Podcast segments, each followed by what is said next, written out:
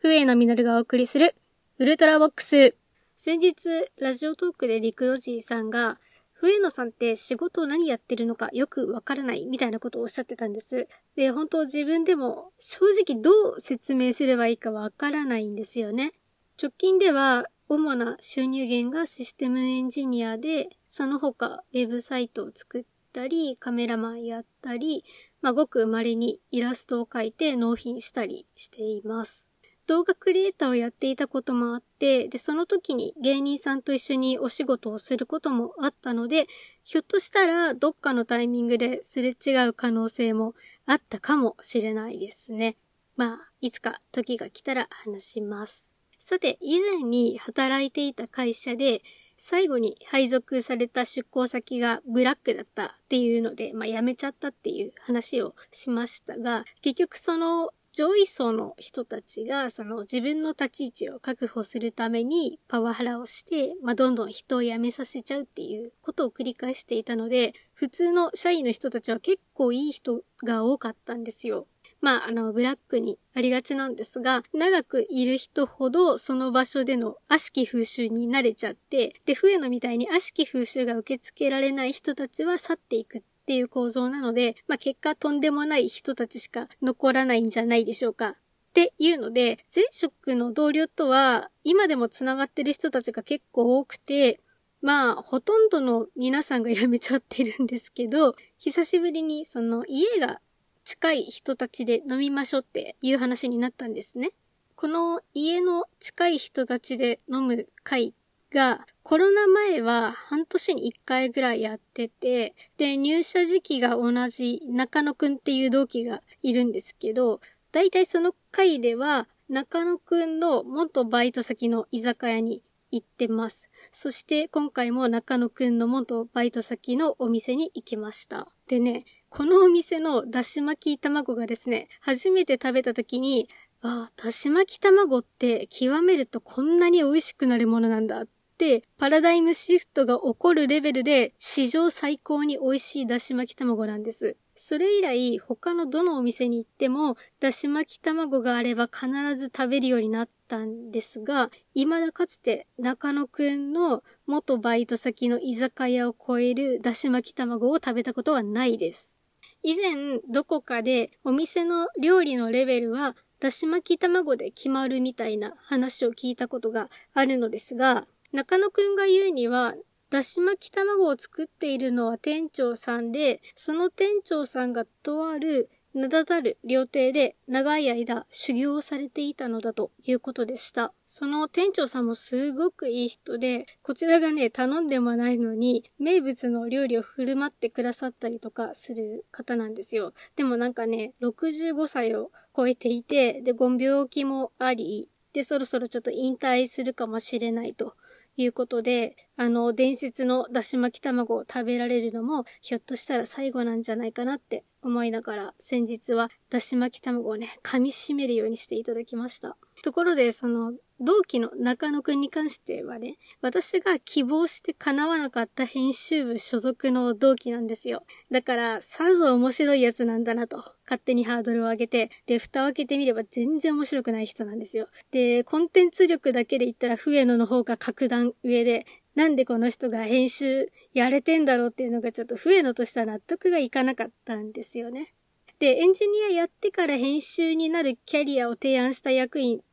がいたって話したじゃないですか。で、その人が私が入社してすぐ辞めちゃったんですよ。だから、私が編集になるキャリアも途絶えちゃったし、でね、もうこれは実力行使するっきゃないっていうので、会社の広報用ブログで記事を書かせてもらうチャンスをいただいて、ちょっと本気を出したら、リリース初日に2万 PV、1300ブックマークという、まあそこそこというか、結構とんでもないスカを叩き出して、いい加減編集がやりたいんじゃって言っても、全然人事が取り合ってくれなくて、もうなんなんて、笛野の実力がそんなに驚異的なのか、などとポジティブに捉えつつも、やっぱり納得いかないなってもやもやしていたんですね。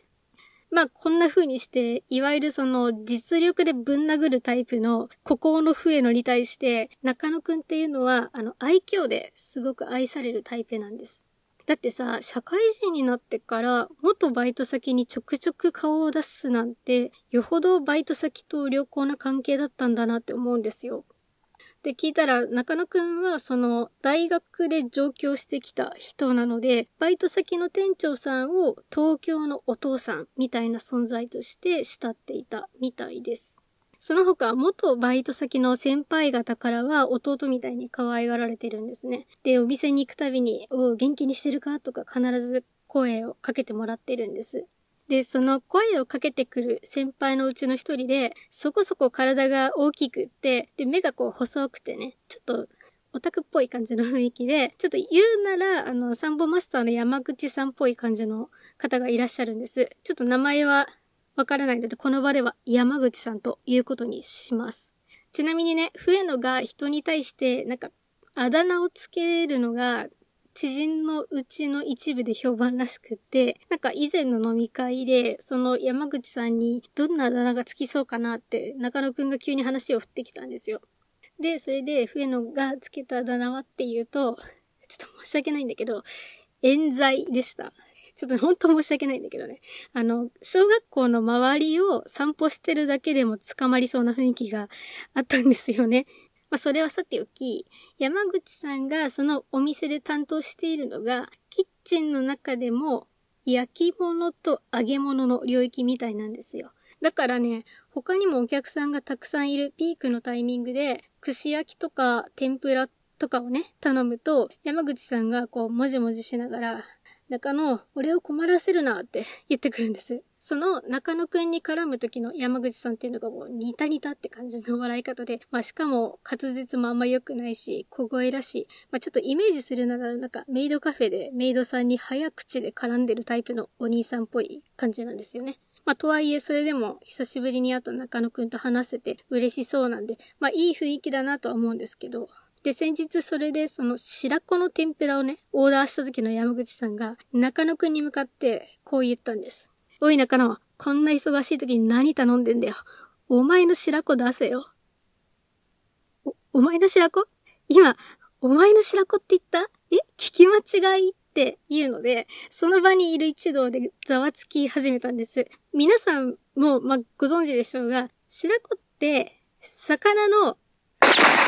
じゃないですか。まあ、だとすると、本当にお前の白子出せよって言ってたのなら、一定の教養のある人には通じる土直球な下ネタじゃんっていうのと、まあ、みんなお酒が入っているのもあり、その場ではすごく受けたんですよね。で、それがどうやら山口さんにも聞こえていたらしくて、で、白子の天ぷらが運ばれてきた時に、中野、お前の白子出せよってまた言ってきたんですよね。あ、やっぱりお前の白子出せよって本当に言ってたんだなっていうのではさらに受けるんですよ。どんだけ味染めてんだよって思っちゃいましたけどね。で、後から聞いたところでは、その中野くんがいなくなってから、まあ、ちょっとそういった軽口を叩ける相手がいないらしくて、まあ、山口さんの中では、今度中野くんが来たらかましたろっていう、まあ、渾身のネタだったのかもしれなくて、まあ、それでまんまと白子をね、頼んだからここぞとばかりに、お前の白子出せよって言ってきたのかもしれないですよね。もうね、山口さんのね、してやったりの顔がなかなか印象的でしたね。で、その日の帰りにふと思ったのが、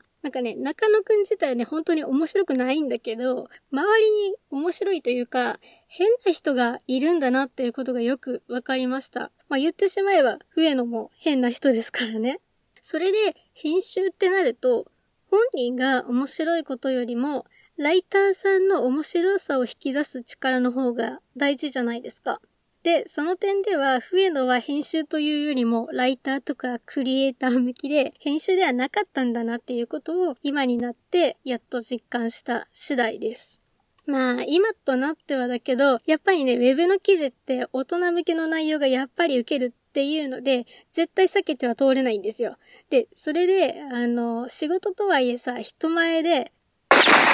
とか、とかを言葉にしなきゃいけないっていうシチュエーションがあって、フリースペースとかでこう、編集の誰かが会議をしていると、その会話が聞こえてきたりしてさ、あ、これ自分には無理だなっていうのがあったので、結果、その自分の好きなことしか話さないし、それで食ってるわけでもないから、収益にならなくて結構ですってくらいのまあ今のスタンスが私個人としてのメディアとの距離感としていいんだろうなって思いましたっていうお話でした。お相手は私、笛野実がお送りしました。それでは次回のウルトラボックスでお会いしましょう。